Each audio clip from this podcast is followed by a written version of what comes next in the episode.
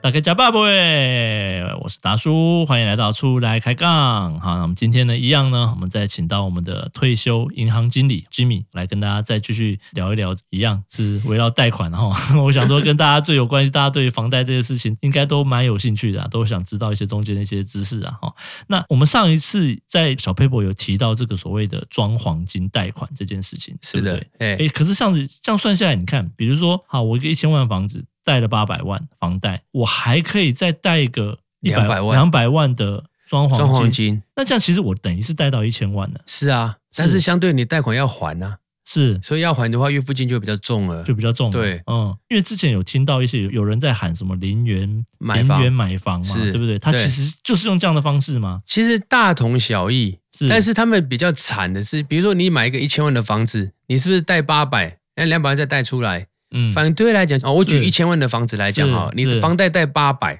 嗯，那你是不是后面再贷一个两百万的装黄金出来？对那是不是代表着你一开始有这个两百万的头期款，对你才去买了这个一千万的房子？对那你贷了八百，然后再把那两百贷出来，对那个是正常人买房子，对正常买房是因为你有头期款了，你对才敢去买这个房子。对那外面很多人想买房子，对，然后他觉得他没有头期款，嗯，那就会有一个叫做“我会零元买房”的课程出来了。哦，哎，因为你没有钱，对，所以才叫零元买房，就是你连头期款的钱都对，没连头有期款的都没有。都没有，然后哎但是又想买房怎么哎办？对那然后所以说有这种哦，什么教你怎么样零元买房？，对，是的。嗯哼、那我先在前那怎面么操作， 我先在前面跟大家讲，这个千万不要去尝试。哦我周遭有太多人因为零元买房而家破人亡，这是真的。哦我等一下再举一些例子好，给你。等一下，再再讲。那我们先了解他是怎么操作的，到底怎么样零元买房？正常一千万的房子，你会有两百万的自备款之后，你才会去买个一千万的房子，对贷款贷八百万。对，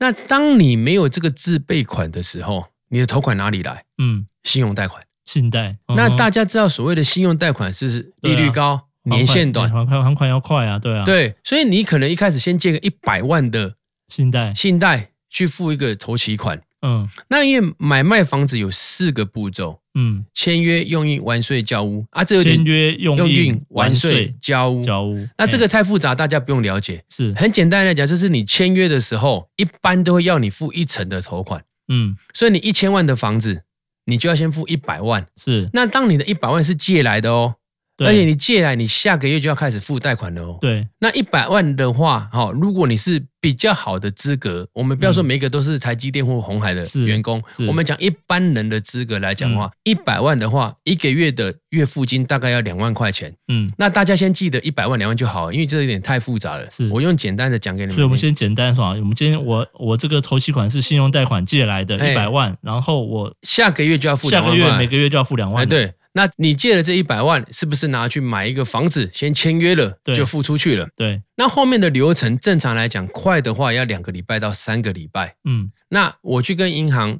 一千万的房子去做贷款，嗯，那所谓的零元买房，其实它那个虽然表面上是一千万的房子，是可是实际上那个房子的价值大部分都落在八百万上下而已，它只是用价钱把它拉高了，变一千万。嗯嘿，这有点复杂。那我先大家先记得，就这个房子只有价值八百万就好了，嗯啊，把价钱拉高变一千万。嗯那你买了这个房子，那后面我是不是要做正常的银行贷款？嗯，那银行就会再贷八百万给你。对那贷八百万给你之后，你是不是还差一百万不够怎么办？对银行再搭配一个银行的二胎借给你，所以你只能跟银行借一个八百，再加一个银行二胎，再加一开始你那个信贷一百万，嗯，所以你等于是有三笔的贷款。所以其实零元买房都是跟银行借搬钱钱嘛啊，其当实然都了是跟银行借贷嘛，是啊，只是他我们提到说房贷或者说我们只能贷八成，这个是因为政府有有规定要求哎有规定嘛。他没有说很明确的是点，但是这个是一个不成文的规定。不成文的规定对，那对他定这样的目的原则本来是希望要大家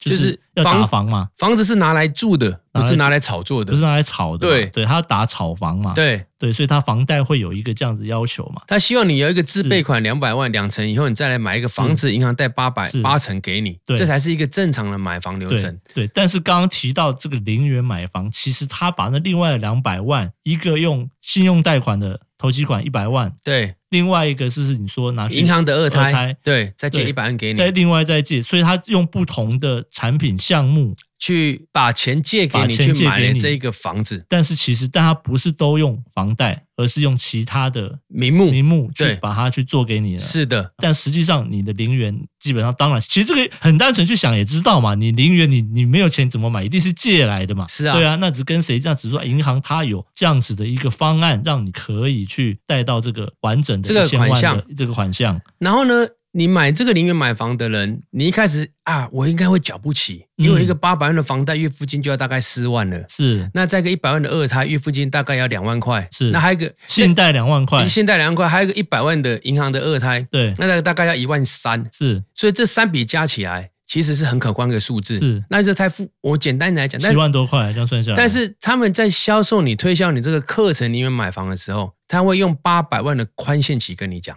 所谓的宽限期就是只还利息不还本金。嗯哎哼，那八百万的利息，哦，以现在来讲，我们举利年利率抓两趴就好了。嗯利息的部分大概是一个月利息大概一万二，嗯，四万块是本利摊还，对，那一万二是只有还利息。哦，但是你不可能永远只有还利对，息，当然嘛，对，对。等到宽限期过的那时候，宽限期是多久？一般来讲，一开始会先给一年，哎、两年。那现在嗯两年现在因为现在有政府有规定，嗯所以就一年一年给，嗯，但是最多给了三次个一年，第四年开始就要。不行了，就不不能行只了能只就要还本不利能摊只了还利息了。那因为你零元买房以后，你为的是要赚钱或是自住，这是两种。那大部分零元买房都是为了要赚钱。哦，那一样的道理，我刚刚有提到，你是八百多万的房子，人家用一千万卖给你，是，等一下，我觉得这个就有一个猫腻在那边了。所以说，我们先先厘清一下，说，所以说刚刚讲的零元买房，首先说我们大家理解都是跟银行借嘛，对，对，但是你全部跟他借，我们刚刚那样算一算，比如说我们东西千万来例子来算，然后我今天房贷八百万，我每个月要要还四万，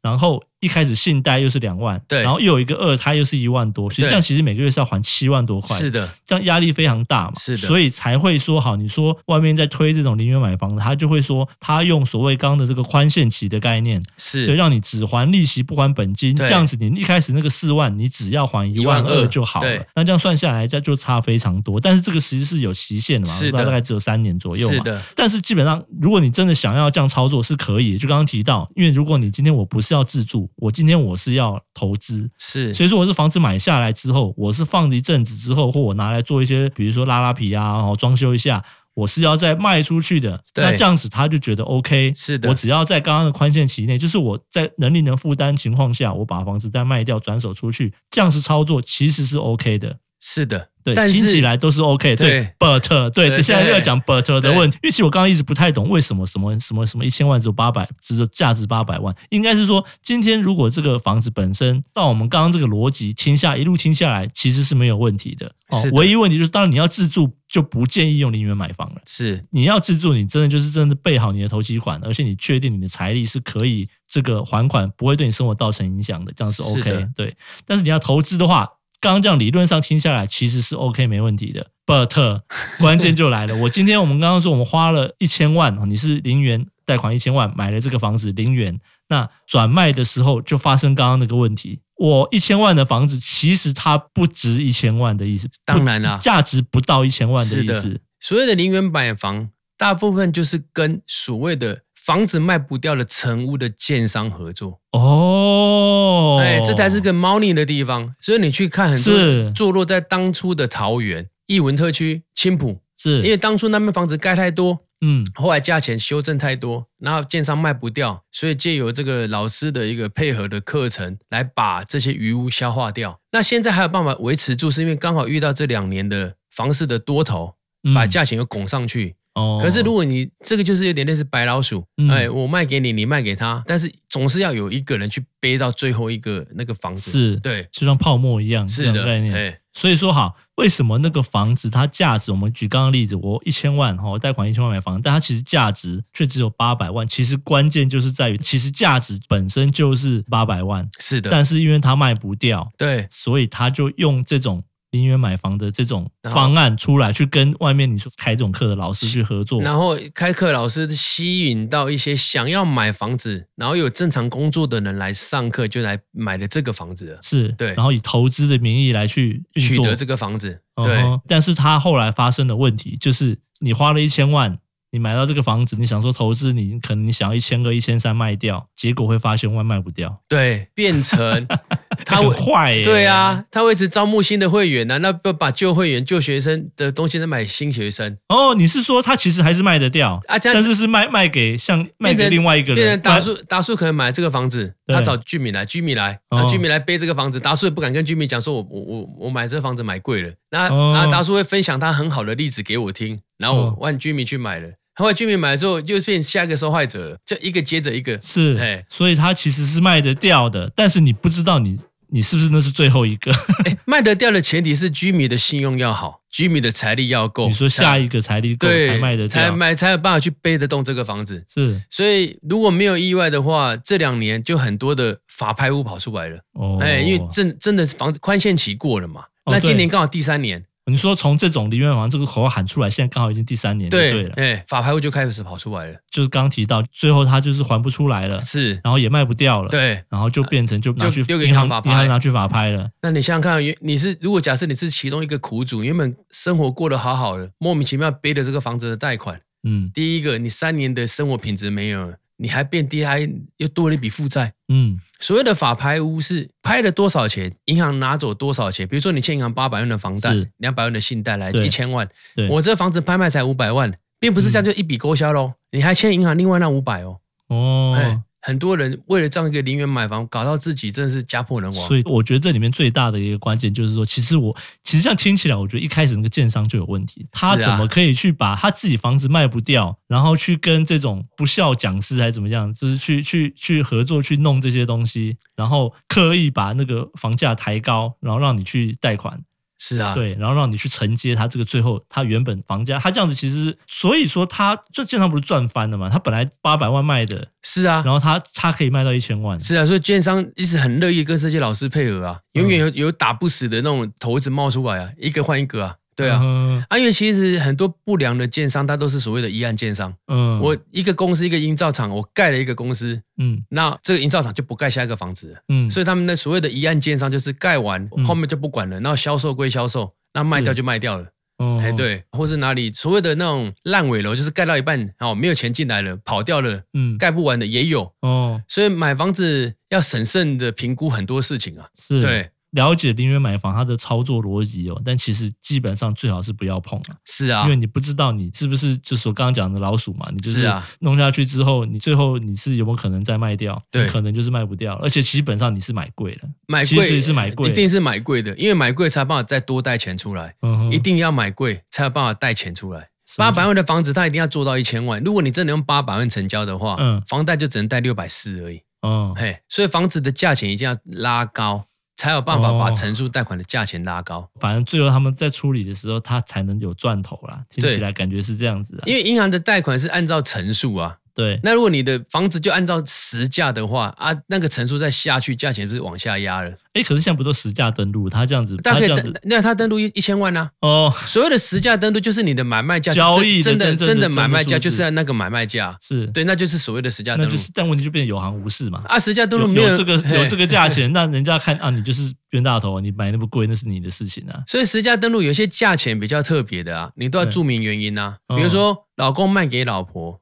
我只是要过户，对我啊，有人不想用赠与，对，那我可能就是老婆卖给老婆，卖一个很低的价钱。是这样。可是我只是可能夫妻两个在，嗯但是你在实价商登录上面，你就要注明说这个是夫妻之间买卖。哦哎、实价登录要去所谓的去高去低，高的不合理的，嗯低的不合理的，嗯哦，都不列入参考价值。哦那有一些不合理的成交，一定要注明说这是什么原因来买卖。嗯那最常看到就是夫妻之间，嗯或是爸爸妈妈给小孩的，哎给小孩的那给小孩的赠与不划算，税比较多，那就有代书建议他去用所谓的买卖的方式。是啊，这有蛮多的小诀窍，有机会再可以再就是再深 入这个又是又对又对有对这个因为 是有很多学问的，有很多学问的。对那像刚刚这种你买房的东西，他在登录上面其实不会特别注明的，因为你就是单不过纯你就买卖，但是你只是你比是单纯买卖市场正常行情高个一层到两层而高已，个一层到两层这对样，子，所以这都还可以合理接受范围。嗯，哎就对他就觉得反正我就是有钱嘛，对啊我就是我就是我房子买过，我喜欢住这里我，喜我就喜欢这里，对，然那后我就买买这下个去房。子，对啊。，结果你是投资的概念的话，你之后就是卖啊卖不掉了。其实这个有一些详细的受害者的故事，您只要上网查一个零元买房就看得到了。哦所以这个是达叔刚好今天约我来，是，然后希望可以少一个受害者是少一个啊、是，对啊是这种很多东西都是经验谈啊因，为买房子是一辈子的事情，对啊，一辈子的事情啊。然后要量力而为， 对啊，而且你即便你是投资，也要注意像这种量力而为这。个东西是很多你光一千万的贷款，三年利息就被他拿走，被银行赚走多少了？嗯那、你赚的钱还要 cover 银行的利息，这是个都要自己要去思考一下，值不是哦值得买？是哎，我们讲说跟银行贷款是没错啦，哦，一定刚刚有提到嘛，有钱人贷贷款也是贷更多的嘛，对不对？是啊之前有提过嘛，他们、对啊但是他们钱有好的去处他啊，们钱有好的去处啊，对啊，啊我、我们是一般对普罗大众，哎嘿嘿某种程度好年轻人哦，还是你自己量力没而有没为。有到那个财力哈、哦还是不要随便去碰是碰啊，不动产这些东西啊。因为而且不动产有一个好听一点叫做保值，是难听一点叫做难变现。哎、呃你不是流说动你性，流动性，这个对教科对，比书如讲流动性问题。对流动性，我明天我今天要用钱，哎，明天要用钱，今天卖掉，明天钱今天没有啊。嗯，哎，那个一个流程走完，正常来讲就一两个月了。是，哎，啊， 有时候到那边的时候，你已经过不了那个关卡了。 当然啦，对啊，这就是看。那当然，如果你自己要自住，那当然就其实当然没问题嘛。是那啊当，然你自住，那你就走正常管道嘛，你就是要衡量你自己的经济状况，哦是的买适合自己的房子嘛。价对啊，就不管是价钱啊、是啊区域啊，都要适合自己，适合自己啊然嘛后适合自己的一个生活。哎，是适合对，自己的生活这样子。对、啊，哎呀，今天又是学到了很多啊。 这个哈、我觉得以后说不定可以开一堂课来来请吉米来来来这个哈、实体课程来教教课来教教大家这个人生黑暗面存在人。生黑暗面， 哪一天我在没有被追杀了，破解黑心奸商，破解 黑心奸商，代小黑哎心代销。是，哎，对啊是，开玩笑，开对玩啊，笑这是一个经验谈，然后是希望说可以帮助到没错大家的一个，没错是啊哎多是啊看 多听，是是，我觉得房市哈，我觉得这个是房子的事情哈，不是房间里的事情。是这啊个，房市哈是真的很很多东西要值得大家要学习，要对，要很注多意的猫腻在的，对对哎对对对对，好，那好我们今天就谢谢居民来这边喽，我们谢节目谢到这里，好，我们下次再见 OK，拜拜拜